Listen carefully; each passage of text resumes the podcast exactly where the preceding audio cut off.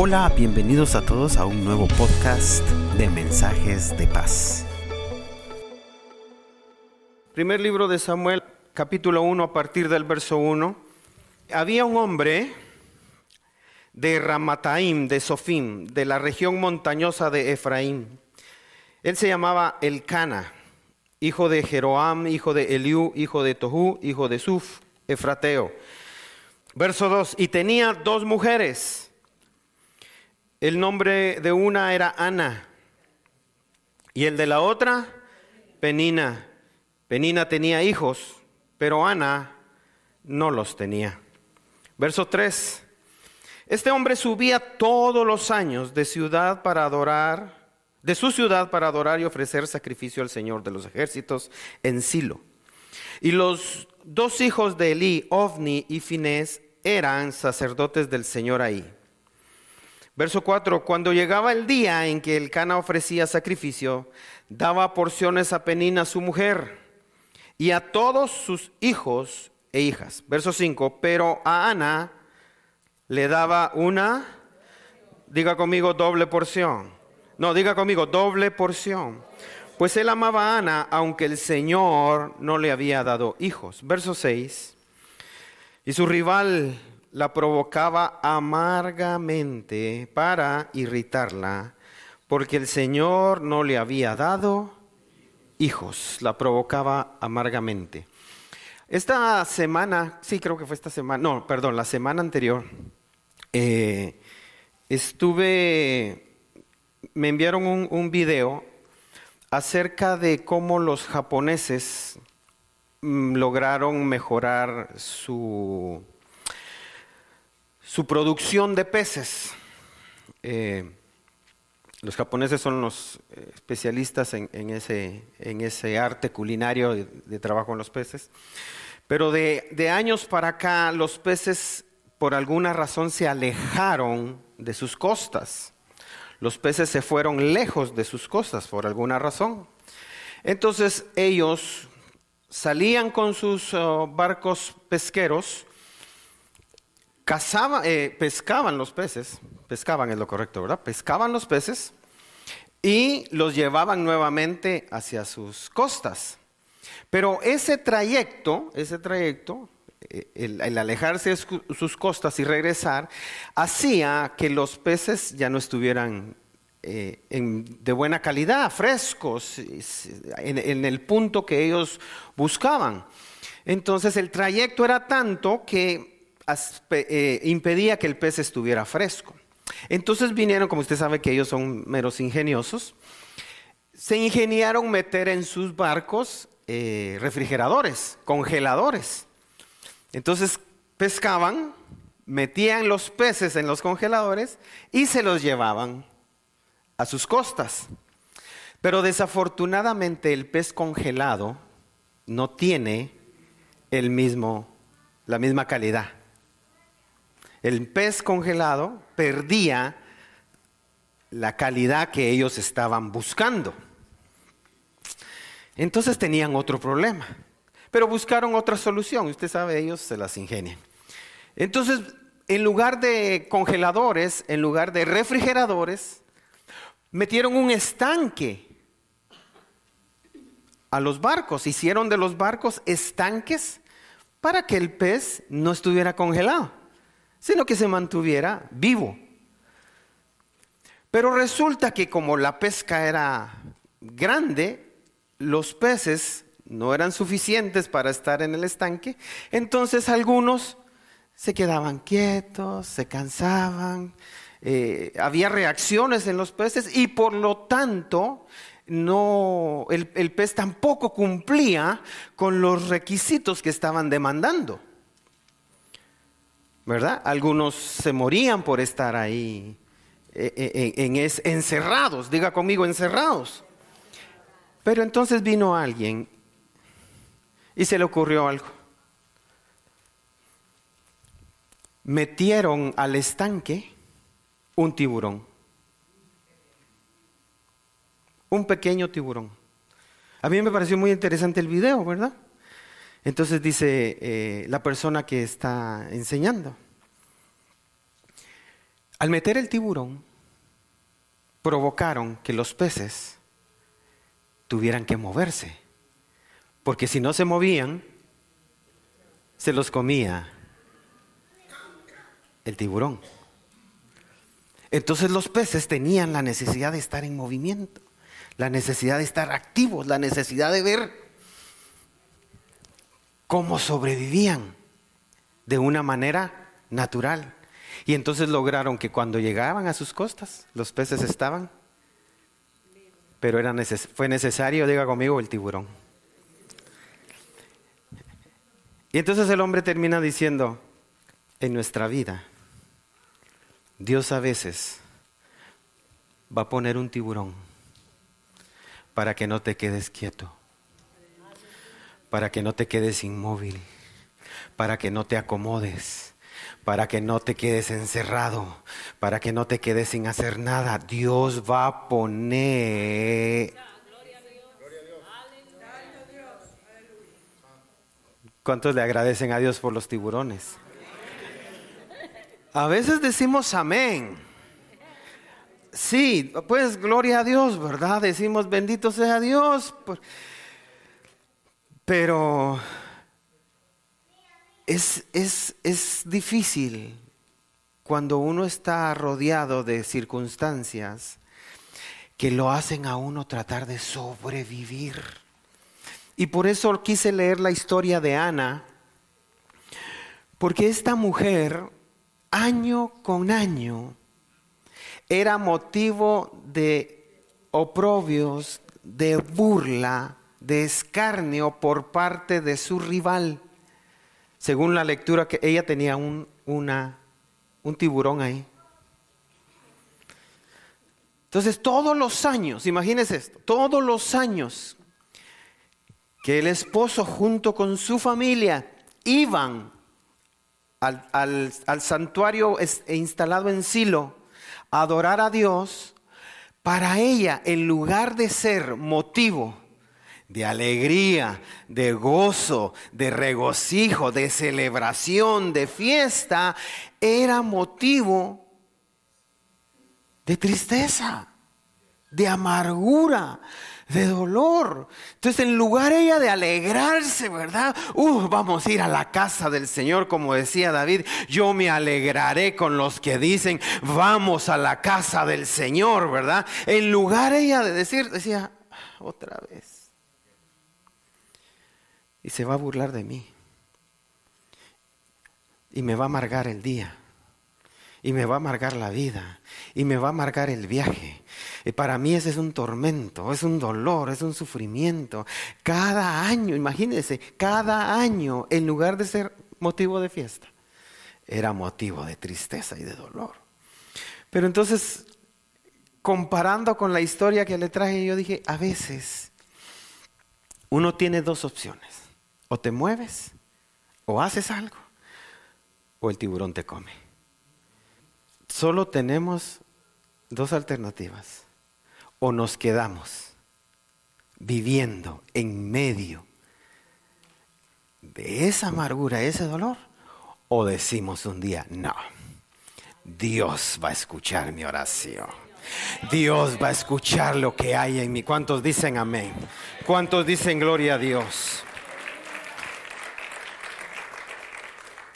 Cuando llegaba el día en que el Cana ofrecía sacrificio, daba, daba porciones a su mujer Penina y a todos sus hijos e hijas. Pero a Ana le daba una doble porción, pues él amaba a Ana, aunque el Señor no le había dado hijos. Su rival la provocaba amargamente para irritarla, porque el Señor no le había dado hijos. Y esto sucedía año tras año. Siempre que ella subía a la casa del Señor, la otra la provocaba y Ana lloraba y no comía. Hermano, dígame si este no es un desenlace triste.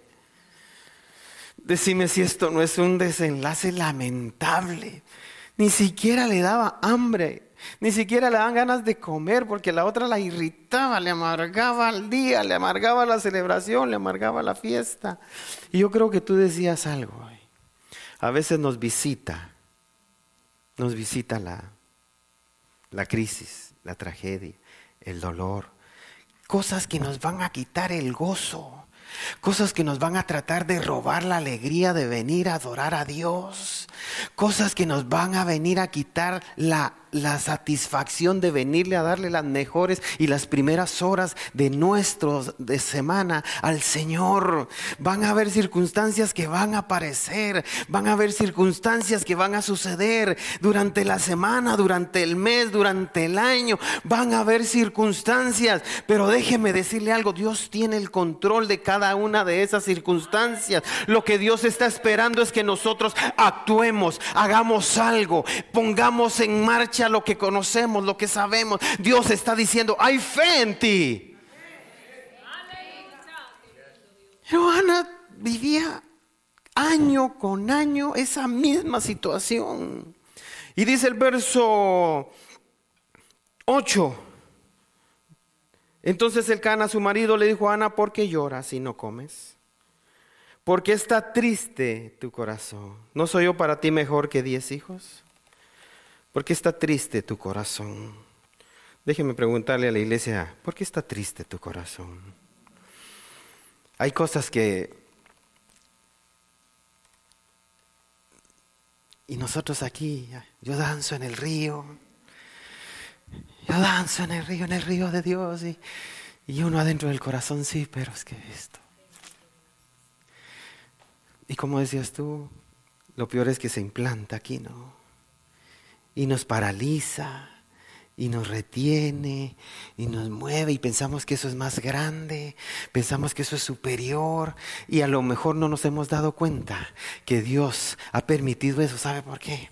Para hacerlo crecer en fe, para desafiarlo, para retarlo, para hacerlo mover, para actuar en fe, para creerle a Dios, para saber que hay un Dios que lo puede hacer. ¿Cuántos creen que hay un Dios que lo puede hacer? Vamos, ¿cuántos creen que hay un Dios que lo puede hacer? Esa situación no vino para, para que a usted lo destruya. Esto no es para que usted lo destruya. Esto es para que nosotros hagamos fe. El justo por la fe vivirá. Para Dios no hay nada imposible. Dios todo lo puede. Yo creo en un Dios que todo lo puede. Yo creo en un Dios que para Él no hay nada imposible. Todo es posible para el Señor. Todo. Pero estaba tratando de sacar lo mejor que tenía Ana. Ana a la, eh, Ana a la vista de los demás era estéril no fructificaba. Eh, para la vista de los demás, Ana era amargada, triste. A la vista de los demás, Ana no le tenía sentido a la vida. Para ello no había nada, pero Dios sabía que en Ana había algo que podía salir, algo que podía poner al servicio de Dios, algo que había en ella. ¿Y sabe qué es lo que a mí me gusta más de esta historia? Que a pesar de sufrir escarnio, vergüenza, dolor, tristeza, a pesar de sufrir tanto oprobio, tanto ataque, a pesar de todo, Ana todos los días, todos los años iba a adorar a Dios. Es que eso es lo más desafiante, eso es lo más em, para mí relevante de esta historia. Que ella hubiera dicho, pues que yo me quedo porque que voy a andar aguantando esta penina hija de su madre. Yo no quiero, yo ya yo no la soporto, no la puedo ni ver. Ay, cuando se muera entonces voy. Dios llévatela o te la envío ilumínala o elimínala. Pero Ana, con tristeza, pero iba a la casa del Señor. Con dolor, pero iba a la casa del Señor. Con, sufrimiento, pero iba a la casa. No dejó de. Dígale al de la par, no, no dejes la casa del Señor. No, dígale al de la par suya, no dejes la casa del Señor. Mm. Es que eh, no dejes la casa del Señor, porque de un momento a otro Dios va a hacer algo extraordinario. Y no se va a acordar de los días de vergüenza. No se va a acordar de los días de dolor. Serán cosa de ayer. A mí me gusta ver esos detalles y ver de que Ana, a pesar de que estaba angustiada, triste, eh, avergonzada, no tenía ganas de comer, pero no dejaba de ir, hermano. Así como usted. Así como usted. ¿Con cuántos de acá no tenemos problemas, hermano? Todos en alguna medida tenemos algún problema. Mas sin embargo, aquí está usted adorando a Dios, hermano. Es que sabe que cuando usted está acá en medio de los problemas, usted le está diciendo a Dios, sí, hay problemas, pero tú eres más grande que esos problemas. Tú eres más fuerte que esos problemas. Todos vamos a atravesar, todos vamos a tener que salir corriendo del tiburón. Todos vamos a tener que estar escapando de los dientes filudos del tiburón. Porque Dios dice, si no te pongo el tiburón, no vas a dar la talla. No vas a estar preparado. Y entonces de pronto aparece por ahí, cuando menos se lo imaginó, un y esto. Esto no lo esperaba. Y Dios dice, sí, no te lo esperabas, pero lo puse, porque a partir de ahora vas a incrementar tu fe.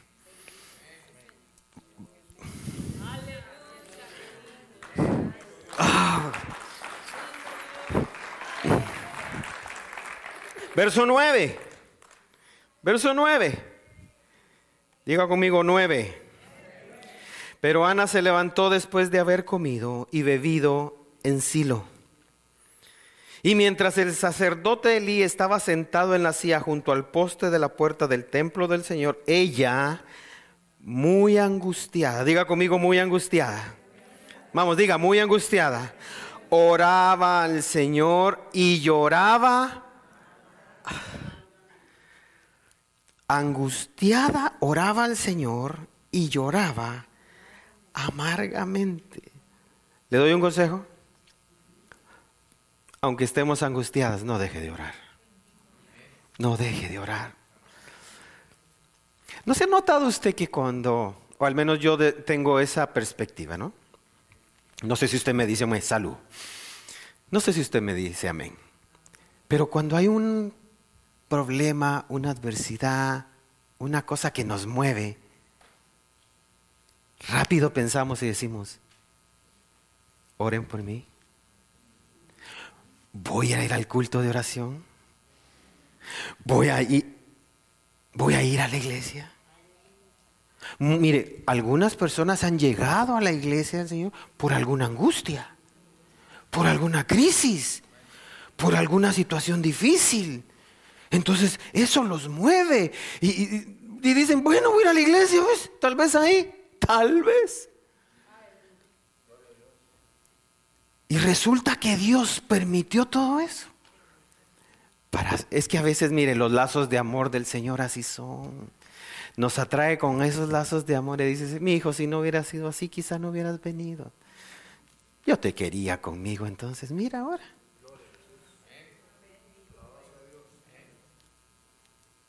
¿A cuántos el Señor no me ha permitido llevar a los pies del Señor Jesús en momentos difíciles?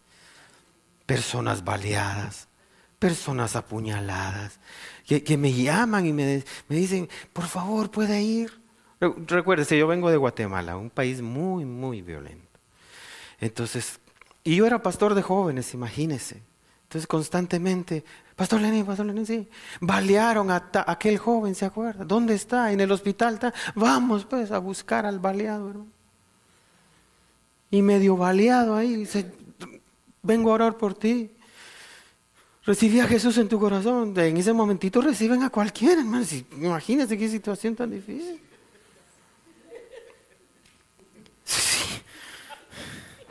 Mi, mi hermano pequeño, mi hermano pequeño tuvo un accidente de carro y su compañero, su compañero murió, él sobrevivió y se lo llevaron al hospital y a mí me notificaron. Y antes de que mi hermano llegara al hospital, yo ya estaba en el hospital. Y, y cuando yo vi a mi hermano irreconocible, porque había, se le había eh, eh, afectado mucho su rostro, su cabeza, y yo y estaba empapado en sangre y todo. Y, y yo iba antes del servicio a la iglesia, entonces llegué rápido al hospital, me metí a la emergencia, yo estaba en la emergencia, lo pusieron en camilla, rodeado de doctores, y yo viendo ahí a la par de ellos, y yo, ayudo en algo, y yo ahí estaba. Y en un momentito que lo dejaron, yo le dije, mira, le dije, recibí a Jesús en tu corazón. Y si te moriste vas con el Señor, pero recibí a Jesús en tu corazón. Abrí tu corazón, repetí conmigo, Señor Jesús. Y ahí como puedo, digo, Señor Jesús, y ya no tenía otra. Y confesó al Señor Jesús en su corazón y lo recibió y lo aceptó, hizo su oración de fe. Y cuando hizo su oración de fe, se acercó un doctor conmigo. ¿Y usted qué hace aquí? No, yo soy su hermano. ¿Usted es doctor? No, le Entonces, ¿qué hace aquí? Me? Sálgase. Me. No, ya me salí porque ya había orado por ella. Pero estuve ahí mientras lo trataron, no me sacaron, ahí estuve ahí rodeado de los doctores, yo viendo, hermano, cómo hacían todo. Póngale un poquito más aquí, le decía yo. Entonces hay, hay situaciones, hay situaciones, hay situaciones que Dios va a permitir. No le llamemos a nosotros un tiburón, pongámosle una penina.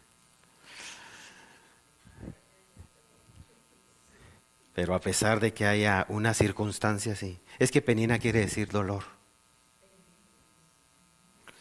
Entonces, aunque haya situaciones así, usted siempre diga, con amargura, pero voy a adorar a Dios. Con tristeza, pero voy a adorar a Dios. Con preocupación, pero voy a adorar a Dios. Voy a adorar a Dios. Verso 10. Verso 10.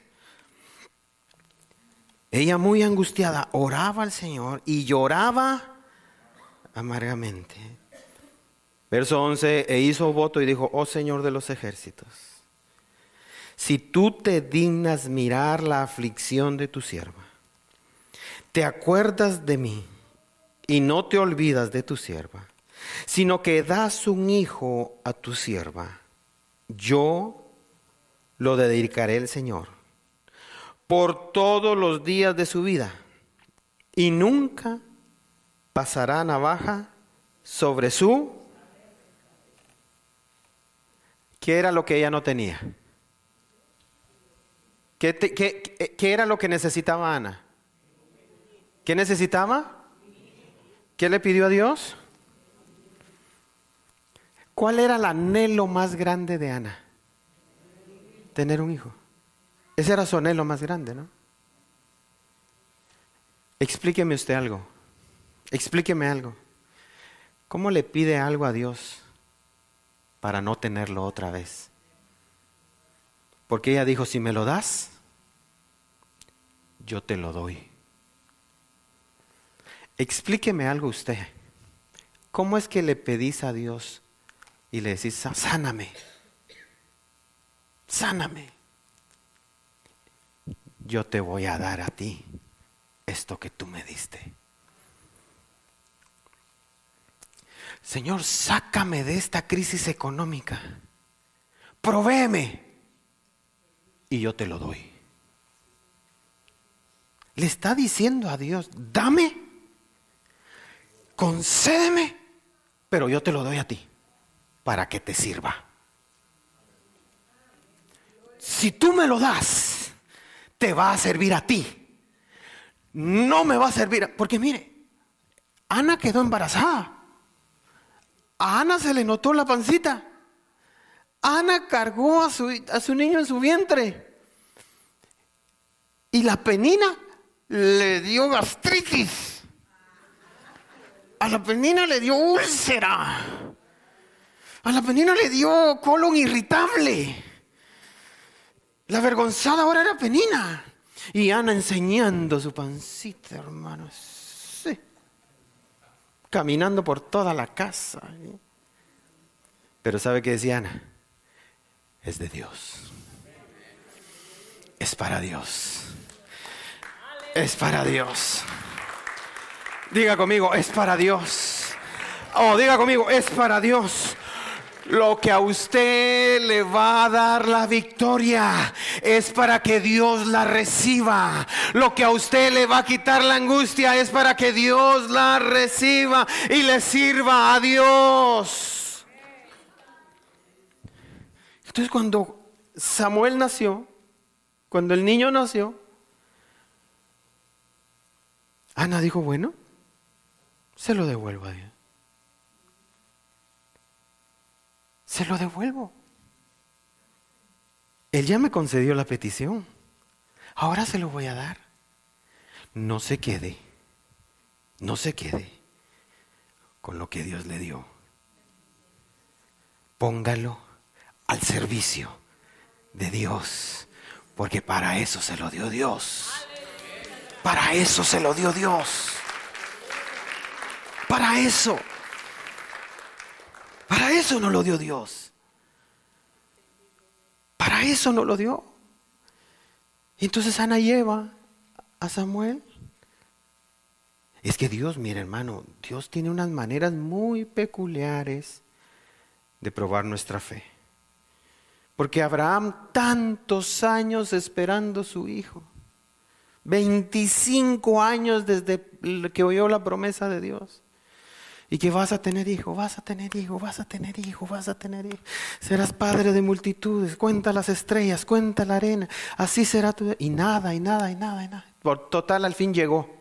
Por fin llegó Isaac. Oh, finalmente llegó. Y cuando ya estaba un poquito crecidito Isaac, el Señor le dice, dámelo y sacrifícalo.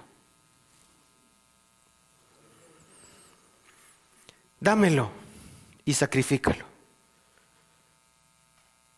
¿Quién es ese Dios, hermano? ¿Cómo es que opera Dios? ¿Qué es lo que está tratando de ver Dios? ¿Qué es lo que está tratando de ver Dios en nosotros cuando te pone una situación difícil? Cuando nos pone una situación difícil, lo que está viendo Dios es, ok, esto te va a sacar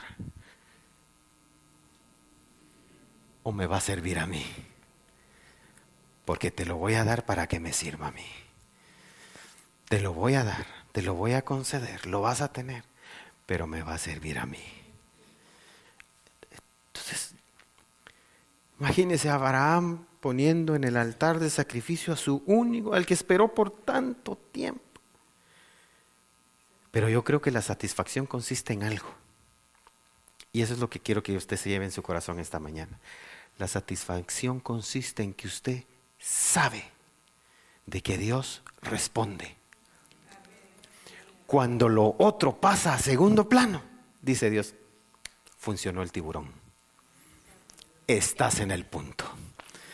Estás donde quise que siempre estuvieras. La vergüenza y la amargura no es para nosotros. No, esos solo son escalones que Dios pone para llegar a lo que Dios quiere que realmente seamos. Somos sus hijos somos sus herederos, somos su pueblo escogido, somos los que Él ama, somos sus elegidos, somos sus escogidos. Denle un aplauso fuerte al Señor. Déselo fuerte. Uh. Eso, eso es el secreto. Eso es el secreto. El problema, ¿sabe qué es? Cuando le pedimos a Dios y nos quedamos no con el Dios que nos lo dio, sino con las cosas que nos dio. Nos quedamos con las cosas que nos dio, no con el Dios que nos la dio. Dijo Ana, mm, se lo pedí y me lo dio. Se lo pedí y me lo concedió. Me escuchó, vio mi aflicción, vio mi amargura, pero vio también que no me quedé detenida por esa situación, sino que un día me levanté, me fui a adorar al Señor y le hice un voto a Dios diciendo, si tú me miras de nuevo y te vuelves a fijar en esta sierva y le das un hijo, yo te lo devolveré, yo te lo daré a ti. ¿Sabe qué pasó? Pregúnteme qué. Después tuvo dos hijas y tres hijos. Tuvo cinco más. Porque el primero se lo dedicó a Dios. El primero se lo dedicó a Dios. Entonces ya los demás vinieron por añadidura, hermano. Ya después Ana le decía el cana, ay, me duele la cabeza el cana, le decía. Que, que oiga el que oídos tenga.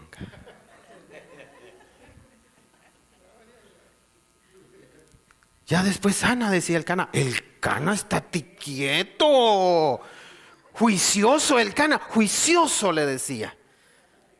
Compórtese, le decía. Cinco hijos le pegó el cana bandido.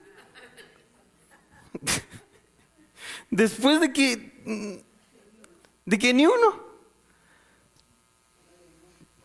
Pero ¿qué desató lo demás?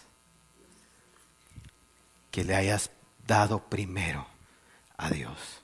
Eso que usted hace de venir el primer día de la semana, usted le está diciendo a Dios, mi tiempo es tuyo, Señor. Estas dos horas de mi culto de adoración a ti, el primer día de la semana, esto primero es para ti. Tú te encargarás de los demás días, porque yo ya te di lo primero. Ya te puse en primer lugar, Señor. Ah, ya te puse en primer lugar. ¿Por qué cree que eh, eh, recogemos ofrenda el domingo? Porque usted le está diciendo y poniendo al Señor de primer lugar en sus finanzas. ¿Usted cree que lo que da aquí es... Ah, usted dice, ay, le voy a dar unos cinco pesitos hoy, ¿sabe? Ay, no, cinco no, tengo de a uno mejor. No, hermano, usted le está diciendo al Señor, esto es lo primero para ti. Antes de que yo mañana pague la luz, el gas, eh, el seguro, el mortgage, eh, el child support, el, eh, el seguro médico, la renta, el internet, los teléfonos, aunque el teléfono es primero, ¿verdad? No importa que no haya luz, pero que haya teléfono, ¿verdad?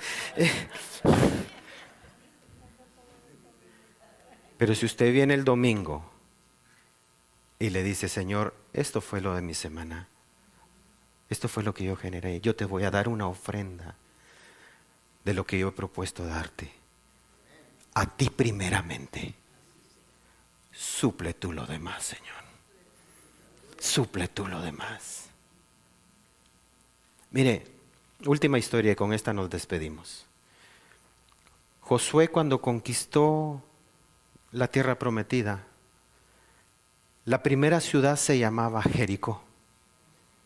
Y Dios le dijo, no toques nada de eso. No toques ni oro, ni plata, ni vestidos. Todo eso dáselo y dedícalo al anatema, al, al, conságralo para Dios. Entonces tomaron la ciudad, la primera ciudad, pero vino alguien y se llevó el oro, la plata, los vestidos y todo lo que Dios dijo que no. La segunda ciudad se llama se llamaba Ai. Diga conmigo Ai. Diga Ai. Ai. Y le dolió a Josué. Le dolió, ¿sabe por qué? Porque era una ciudad bien pequeñita. Bien pequeñita, era una ciudad bien pequeña.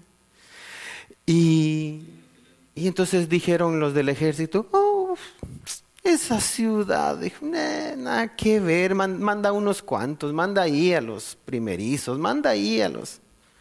Y si dijo Josué, sí, mandemos ahí unos poquitos. Los sacaron huyendo avergonzados, derrotados. Y entonces Josué se fue a llorar delante del Señor y le dijo, ¿para qué nos trajiste aquí, Señor?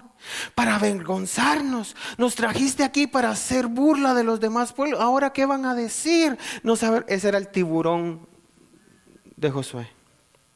Ese fue el tiburón de Josué. Esa era la penina de Josué.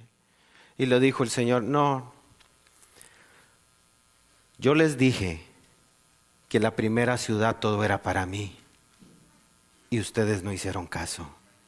Por eso ahora quedaste avergonzado delante de este pueblo. Lo primero no se tocaba. Era para Dios. Déjate de estarte quejando, le dijo a Josué. Deja de estarte quejando. Pon las prioridades como son. Primero es el Señor. Y Josué tío, y corrigió. Y de ahí vino Jesús y lo dijo de otra manera. Busquen primeramente el reino. Todo, todo vendrá por añadidura. Pone usted a Dios primero. Póngalo primero. Todo lo demás se va a desatar. Todo, todo, todo, todo, todo, todo, todo, todo. Eso fue lo que hizo Ana.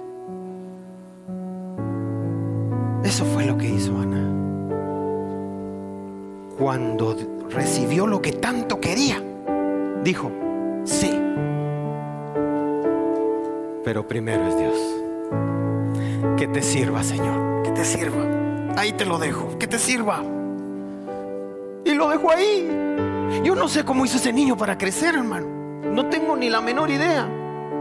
No sé qué, qué haría Elí con ese niño. Porque se lo llevó ahí. Y le digo, bueno, aquí se lo dejo.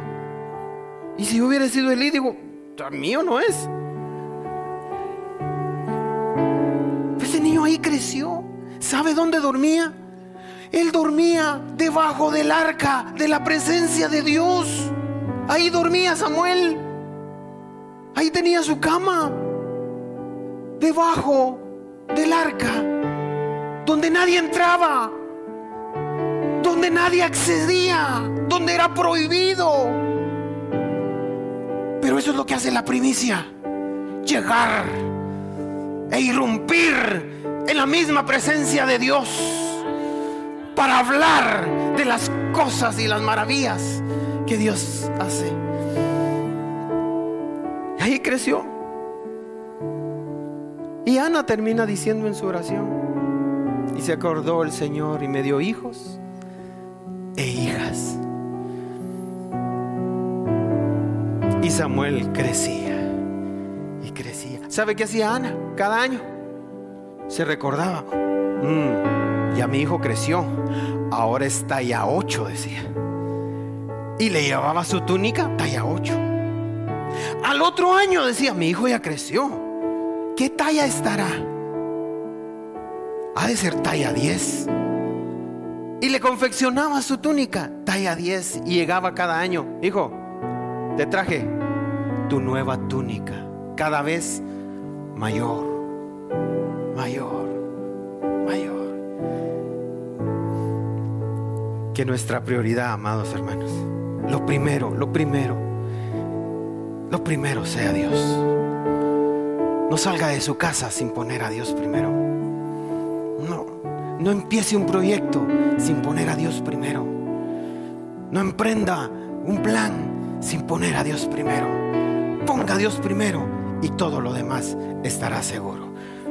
Póngase de pie. Póngase de pie, nos vamos. Nos vamos.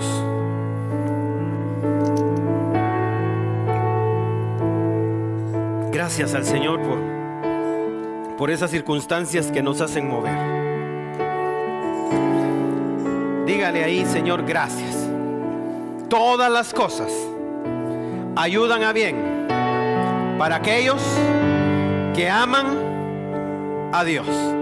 Diga conmigo, gracias, porque todo ayuda a bien. Muchas veces se ve difícil, me hace llorar, me hace poner triste, me hace preocuparme, pero ahora sé que lo que permites es para que yo me desafíe, es para que yo actúe en fe, es para que yo crea lo que tú dijiste que ibas a hacer.